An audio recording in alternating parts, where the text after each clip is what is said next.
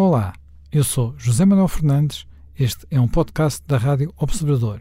Pode ouvir a rádio online e também em FM 98.7 na Grande Lisboa, 98.4 no Grande Porto.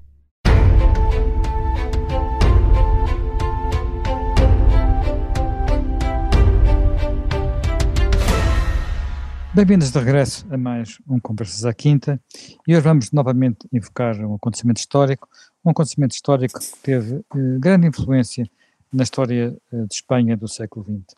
Mas é um daqueles acontecimentos que nossos hermanos não gostam muito de recordar, de tal forma que quem viu a imprensa espanhola dos últimos dias não uh, encontrou muitos artigos, ou praticamente nenhum artigos, sobre uh, este, este centenário, porque estamos a falar de, de, uma, de, uma, de uma batalha, uh, de um desastre militar que aconteceu há 100 anos, em Marrocos. Portanto, no Marrocos espanhol, tratou-se do desastre de anual, daquilo que ficou conhecido como sendo o desastre de anual, uma campanha militar que acabou em tragédia, com a morte de milhares de soldados, que levou a um inquérito de, conduzido pelos próprios, por, por um general, que abriria uma crise política que levaria a uma mudança de, de, de, regime e que teria grandes consequências no futuro, no futuro de Espanha. No entanto, é um daqueles eventos de que os espanhóis não gostam de se lembrar, até porque, de facto, as coisas correram, nessa altura, muito mal, mas mesmo muito mal.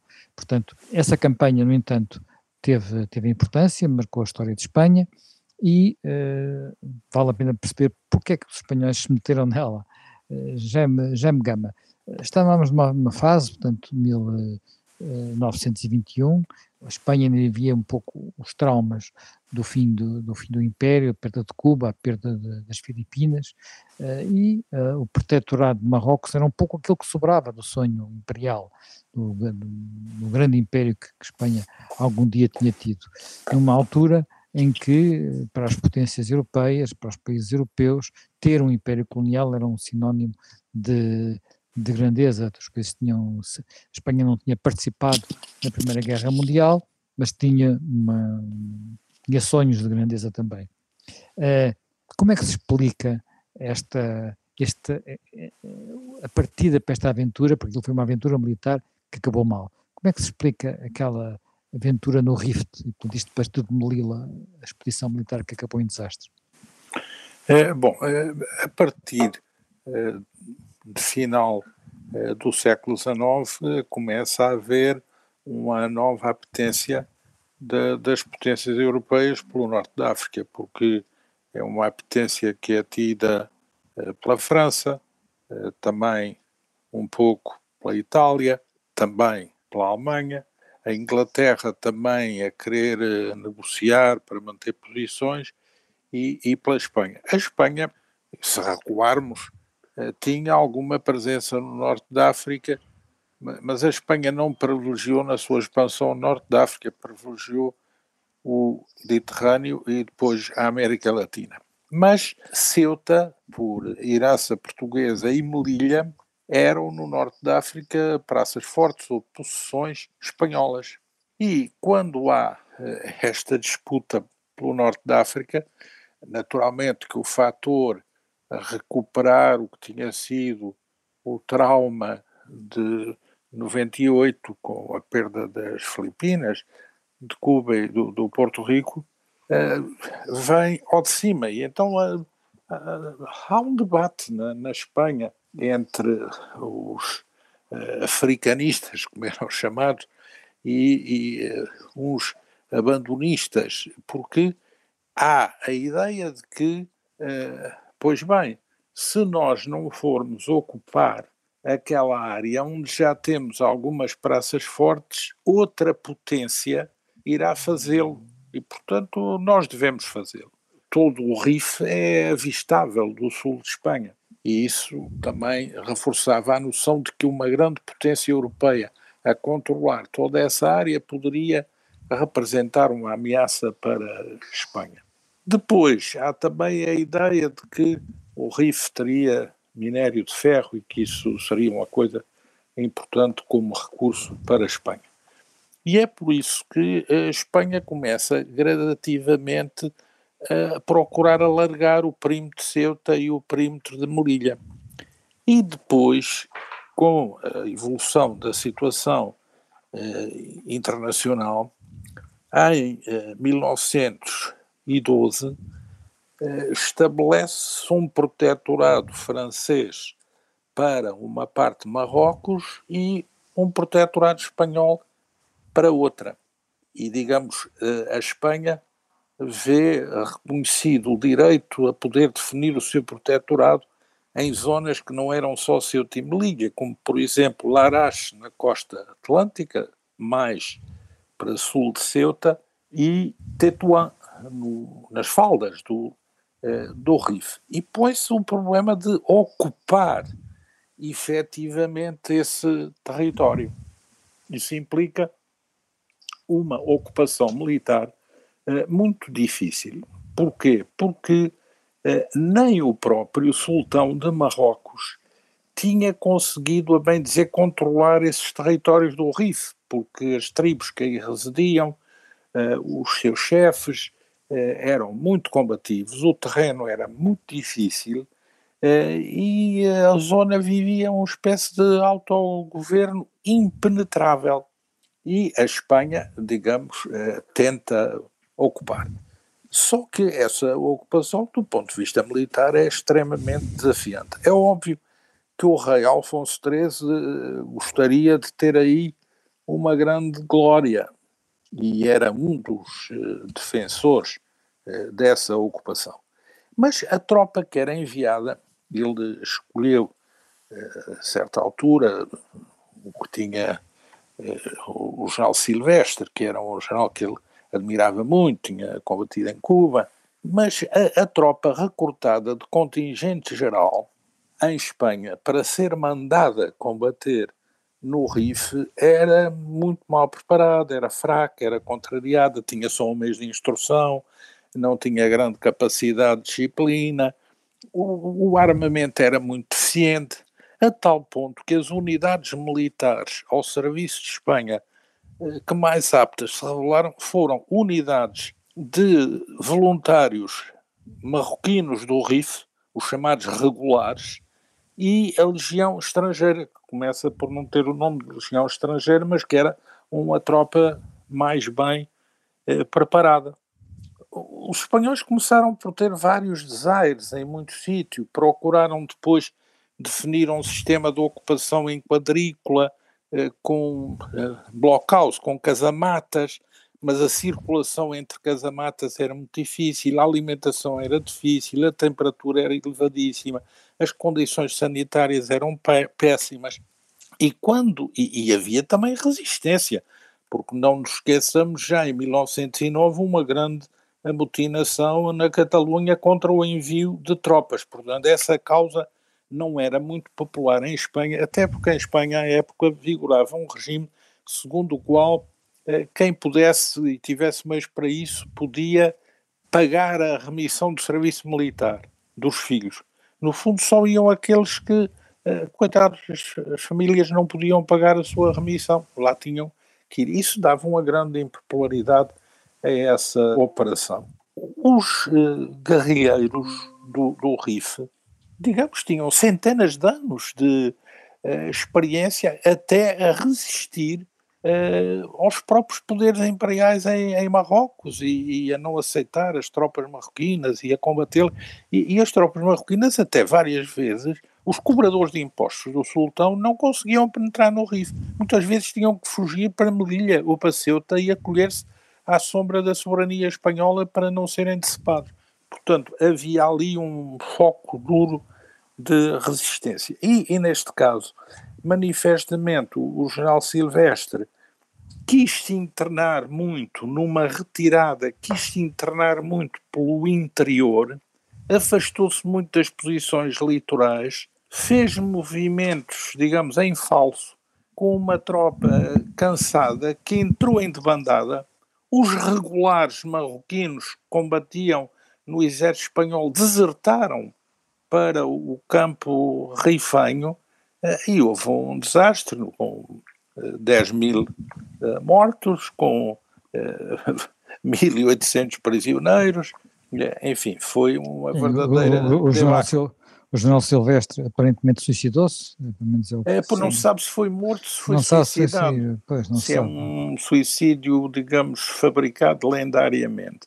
E pois, havia também uma divergência na parte espanhola, porque o alto comissário, que era o general Berenguer, e o general Silvestre não se davam bem, não coordenavam bem as operações, e isso ainda agravou mais uh, a postura militar do lado espanhol. É certo que esse desastre provocou uma grande comoção em Espanha e leva a uma reorganização da operação espanhola no norte de Marrocos, que nós podemos ver a seguir.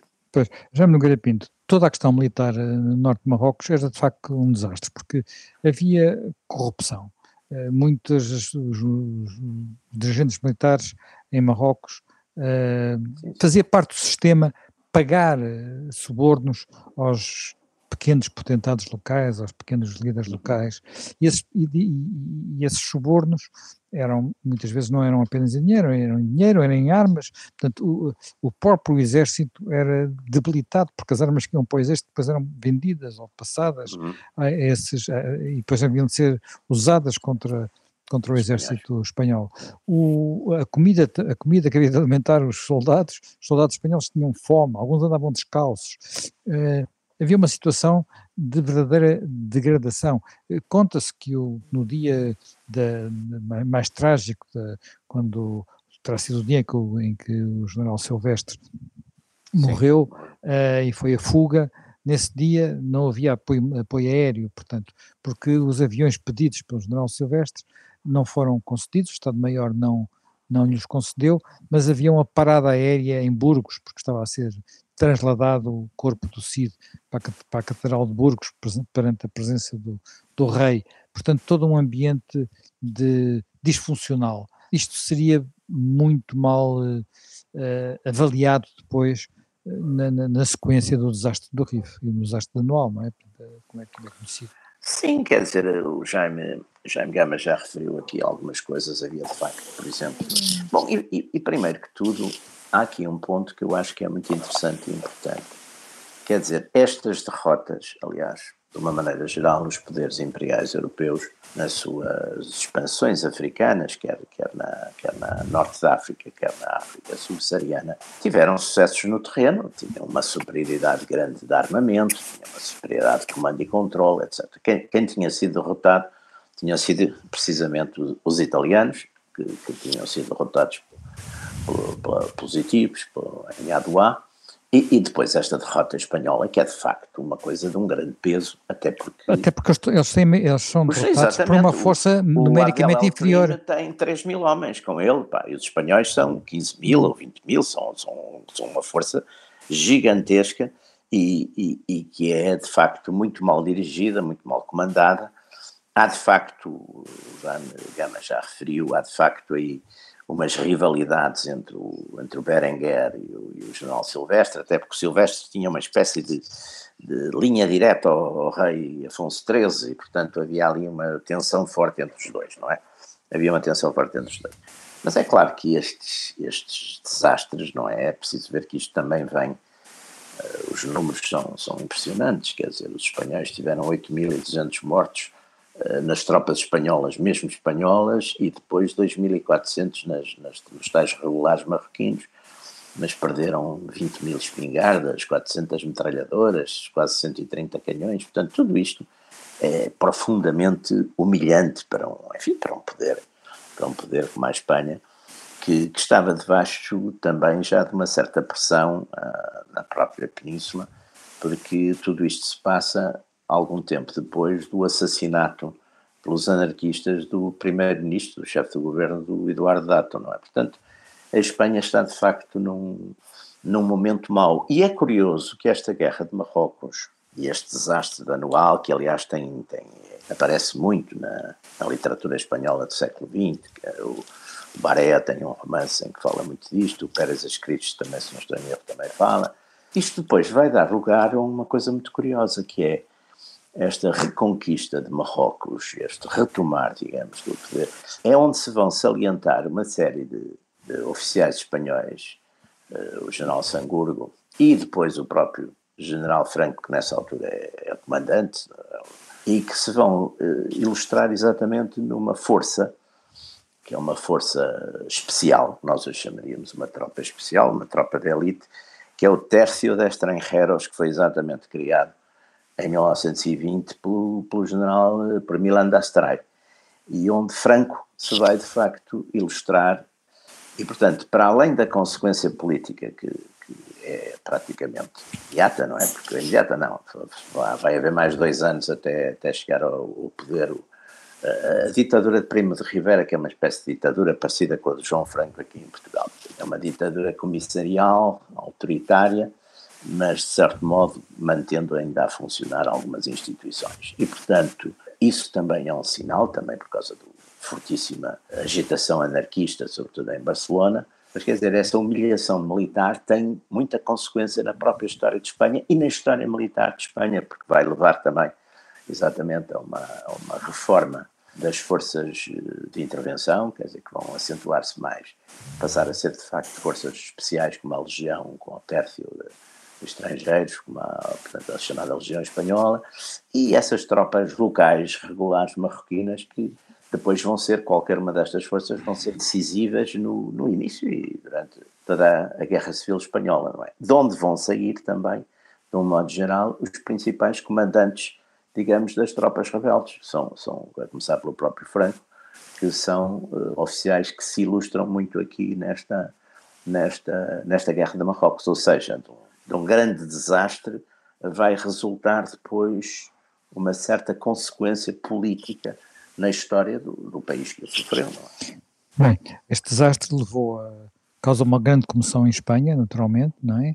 Portanto, gerou logo a seguir eh, dois tipos de reação. Por um lado, eh, houve um reinvestimento militar no norte de Espanha, houve campanhas eh, militares extraordinariamente repressivas, porque as, as imagens que chegaram de, de, dos massacres, enfim, do desastre e dos mortos e, de, e a necessidade, inclusive, de libertar os prisioneiros levaram a que houvesse essas, essas campanhas, mas ao mesmo tempo houve um inquérito uh, dirigido por, uh, por um general, que aliás era tio Picasso. de Picasso, que era tio, e era, que era tio de Picasso, o general Picasso, ah, e uh, era de Picasso, era de Picasso, exatamente, o general Picasso era de Picasso, e também eh, que houve deputados que foram ao terreno, nomeadamente um deputado socialista, Dalácio Prieto, que teve um papel importante porque fez um conjunto de artigos na imprensa e fez uh, intervenções no Parlamento que foram uh, muito, muito marcantes. E isto acabou por criar uma situação, nunca mais o chamado regime restauracionista, que era a fase final, estamos já na fase final da monarquia de Afonso XIII, uh, conseguiria recuperar, por assim dizer, não é, Jaime Gama? É, sim, porque uh, se virmos bem até há, sei, uh, esse conflito é tão grande em Espanha porque há uma resistência muito grande sobretudo as áreas urbanas contestam muito, as áreas urbanas espanholas nessa altura já estão muito influenciadas pelo anarquismo, já tem muito uh, um turbilhão revolucionário ali fervente e, e, portanto isto é, isto é gerador de imenso descontentamento e, e até há, há quem ache que a queda da monarquia em Espanha está muito ligada com os efeitos diferidos desta aventura. O próprio Primo de Rivera, eh, que tinha sido eh, alto mando militar eh, em Espanha, era tido como alguém que não era a favor do prosseguimento desta aventura marroquina. E que até uma das razões que o leva a fazer o golpe que fez era um pouco tentar arbitrar entre as duas facções e procurar ver se isto tinha uh, alguma possibilidade de inversão uh, de orientação. Uh, não é isso que acontece. O que acontece é que é, mas isso não vai ser suficiente para um, aguentar Primo de Rivera, que aliás numa viagem que faz a Marrocos é recebida um pouco com suspeição pela tropa por causa dessa ideia que havia sobre a posição final dele. Mas a verdade é que é, nessa altura, que uh, é feito uh, o desembarque da Alocema. E que uh, a Espanha recupera alguma coisa. Mas a Espanha só recupera uh, porque a França é obrigada a intervir. A França via com muita suspeição uh, a forma como a Espanha estava a gerir o seu protetorado.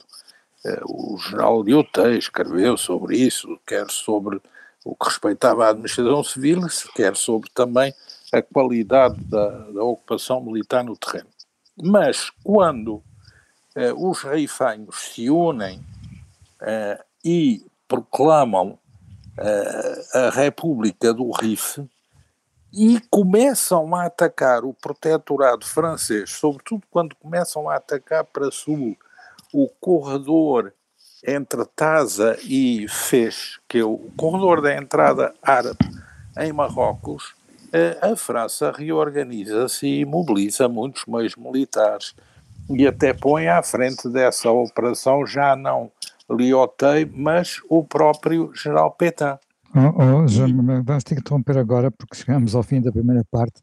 Eh, vamos regressar dentro de, de alguns minutos e retomamos aí a, a nossa conversa.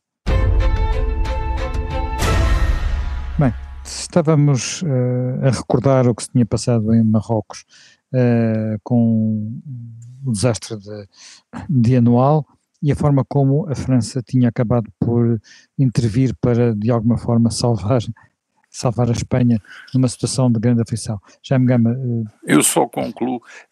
Então, a França designa Pétain e, e, e, põe poderosos meios aéreos e meios motorizados Uh, e a Espanha também reorganiza o seu dispositivo e põe a comandar essa zona do território marroquino o general Sanjurjo.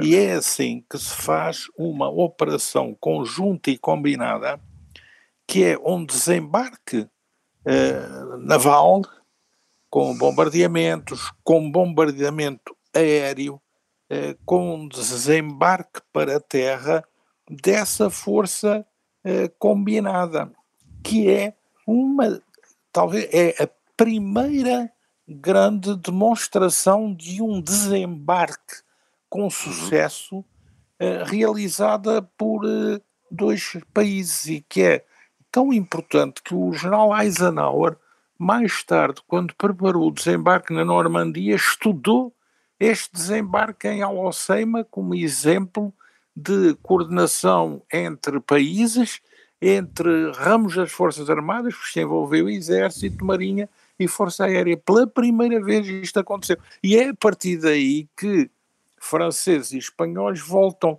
a ganhar pé, controlam o Rif, Abdelkrim uh, é obrigado a, a render-se e essa sua República do Rif cessa de existir, mas foram vários anos depois e com um grande custo. Eh, Já me Pinto, uma das, uma das figuras que eh, paira sobre toda esta aventura é a figura de, do rei Afonso XIII.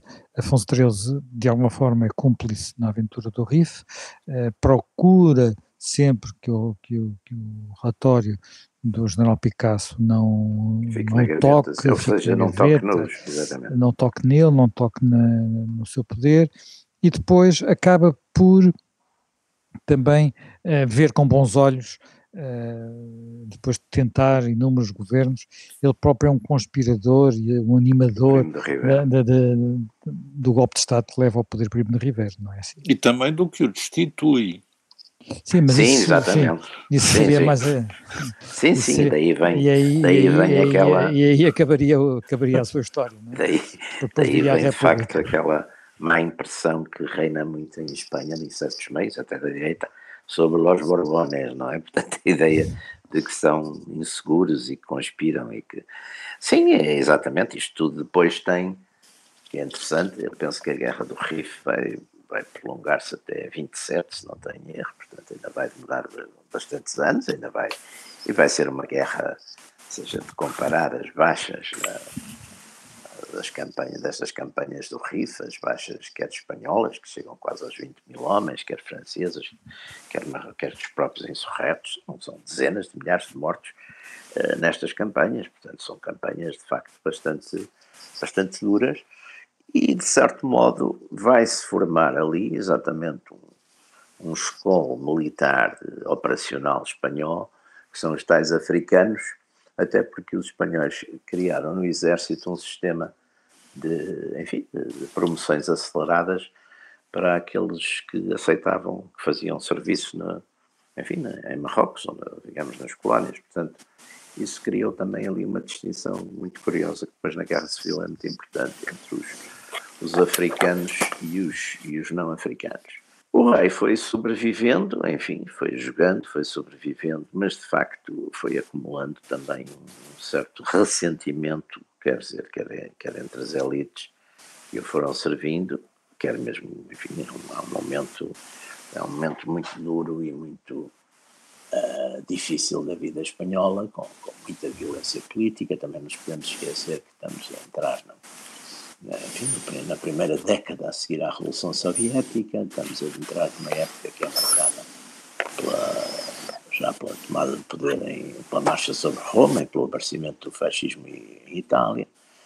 Uh, a Espanha sempre marcada e sempre muito, uh, sobretudo na Catalunha, sempre muito, enfim, uh, marcada também por, essa, por esses movimentos da Catalunha que têm, sobretudo em Barcelona, têm quer uma origem, eles são importantes também para, para, para a ditadura de Primo, para justificar a ditadura de Primo Rivera, tem uma origem quer, digamos, de, de revolução social, quer de, de, separatismo, portanto, enfim, temos uma, uma espécie de convergência de convergência ou de tempestade perfeita que, que explicará muito a, a, década seguinte, não é? esta década é menos conhecida, mas que é uma década bastante importante para, para explicar até porque os atores principais da década seguinte vão, vão surgir já, vão surgir neste, neste tempo, e uns, como Afonso XIII, vão, vão desaparecer, não é? Como faz depois, de, depois do referendo, não é? em 31, quando, quando a República ganha, ele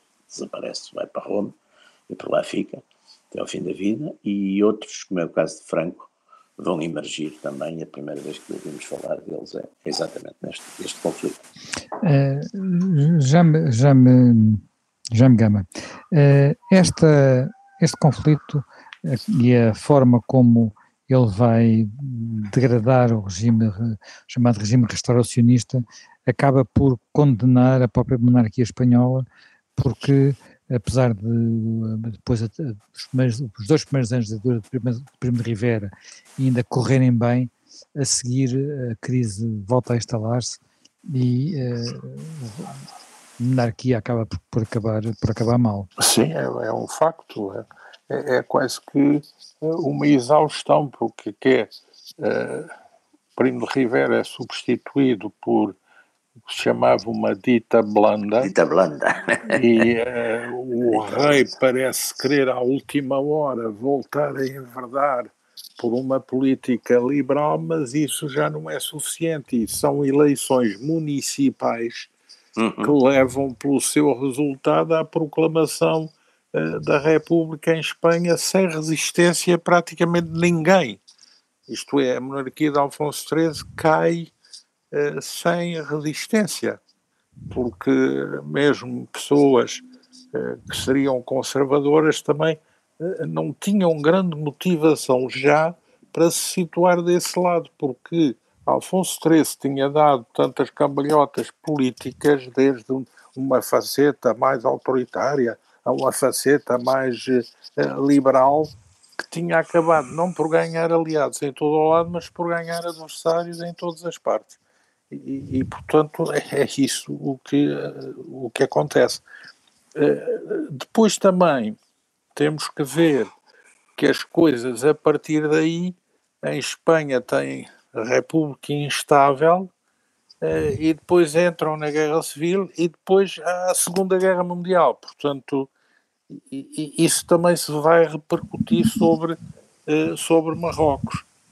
E, e essa a intervenção eh, das forças militares marroquinas comandadas por Espanha na Guerra Civil é algo que é decisivo.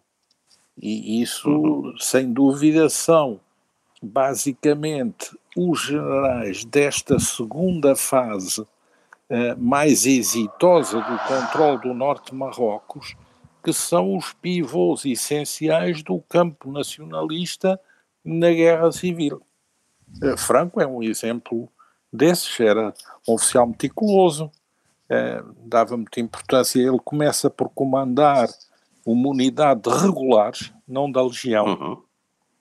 e, portanto, eh, dava muito cuidado ao enquadramento, ao abastecimento, às comunicações, à logística, eh, à disciplina, portanto, corrigem muito o que tinha sido aquela tropa desordenada que tinha estado ali da primeira vez. E depois, no caso Franco, é alguém que passa para segundo comandante da, da, da própria legião. E isso aí já com uma outra capacidade de intervenção eh, e de choque, mas com, eh, digamos, é, é, é alguém que tem testado um comando e um prestígio e uma reputação no campo militar, embora ele não fosse muito, eh, digamos, propenso a fazer espetacularidade do seu tipo de liderança militar, até porque tinha acima dele o general Milan Astrei que absorvia todo, todo esse papel.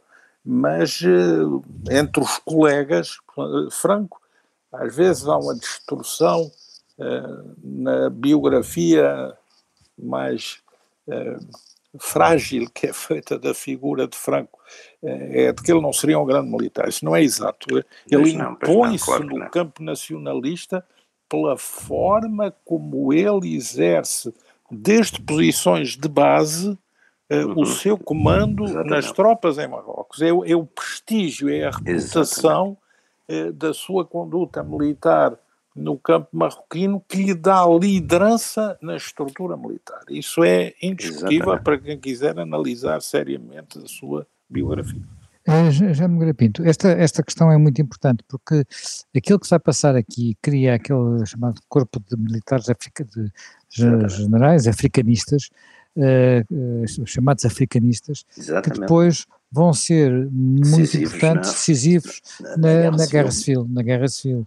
E, inclusivamente, é uh, um bocado paradoxal, porque nessa mesma guerra civil, se não fosse o corpo de militares que vem de África, não é? Portanto, uh, e que é transportado através do, pelos do aviões alemães e pelos aviões italianos, alemães e italianos. no para, princípio, para, no princípio, no princípio da guerra para, para, para o sul de Espanha, eh, provavelmente o golpe teria falhado, não é? Sim, sim, sim, quer dizer, vamos lá ver, esse, esse, essas forças no seu conjunto, ou seja, entre, entre os regulares marroquinos e a, e a legião, devem dar entre 20 a 25 mil homens, que são de facto o grande eixo do, do, do, das forças uh, rebeldes, das forças nacionalistas, porque vamos ver o, o, nas grandes cidades, ou seja, nas grandes cidades, em Madrid, em Barcelona e em Valência, uh, a insurreição militar perdeu. Quer dizer, portanto, onde é que, onde é que, de facto, onde é que triunfa? Triunfa na Galiza. Aliás, curiosamente, triunfa naquelas, naquelas áreas onde a população, de certo modo, era simpatizante já, ou melhor, era, era chamamos assim, das direitas, no sentido que era, que era católica, era conservadora, etc.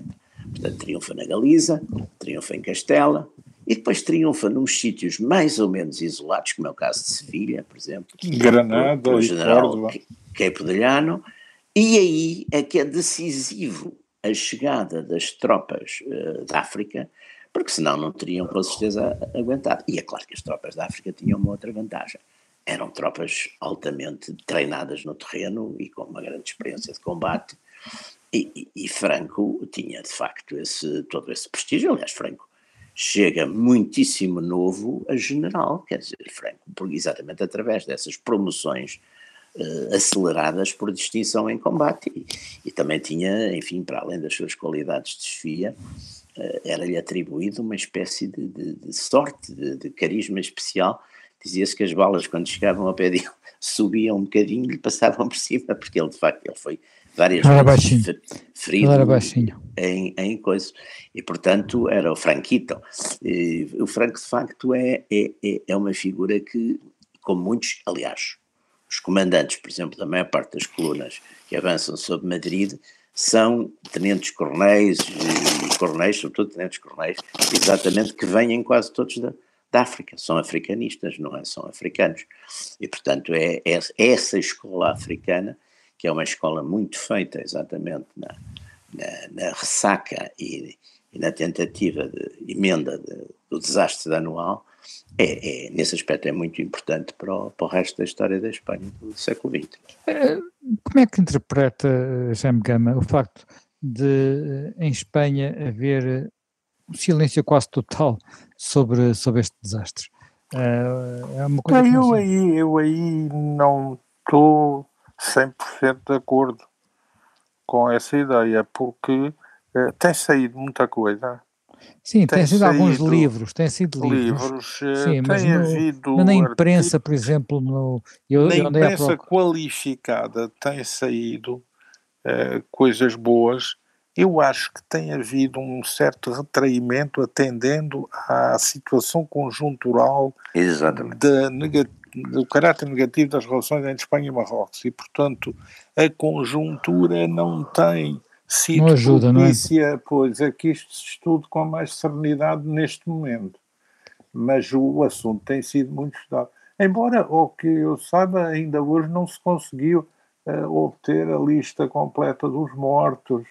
Eh, há muita coisa que está por eh, averiguar. Eh, isso também é algo que mas seguramente existem os arquivos e há pessoas interessadas em estudar isso. Agora, uma coisa que eu gostava de sublinhar é que uma das consequências da anual foi não só refazer a tática das movimentações no terreno na Guerra do Rif, mas foi as tropas que o fizeram e que depois fazem a sublevação franquista terem incorporado uma regra eh, que é extraída do desastre anual.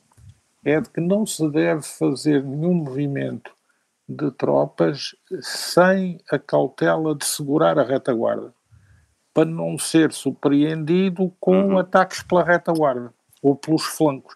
Por isso é que as progressões das colunas franquistas em Espanha eh, durante a Guerra Civil são sempre muito cautelosas e são Sim, muito sim. lentas Sim, sim. precisamente para evitar uma surpresa de envolvimento pela retaguarda como tinha acontecido no RIF. De resto, o cenário do RIF, embora mais agreste e mais abrupto, é um tem a cenário muito Castela, parecido é?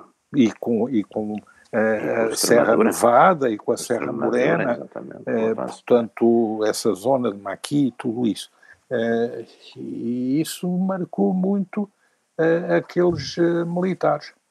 E, e marcou porque eles foram confrontados com uma guerra difícil, eles tiveram que limpar o nome de um desastre muito traumático e eles tiveram que adquirir estilos de comando num contexto de forte violência, que era o contexto daquele local e daquele conflito, eh, que depois transpuseram para, para uma guerra civil Exatamente. interna no seu próprio país. Agora, paradoxalmente, a, a- a tropa africana espanhola acaba por regressar à Espanha. Portanto, acaba por envolver-se num conflito Sim, sim. no país de origem eh, e, e acaba também por abrandar eh, as suas posições em Marrocos, mas isso fruto da evolução da situação internacional e mantendo uma linha de eh, namoro com o arabismo.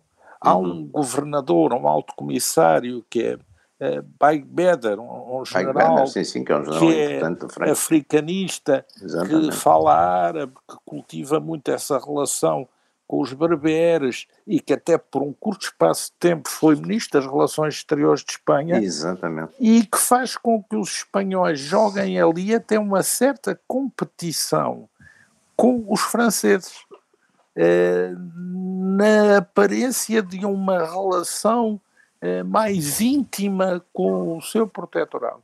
Isso é muito interessante de analisar, a tal ponto que na guerra, na Segunda Guerra Mundial, há um momento em que eles anexam Tanger.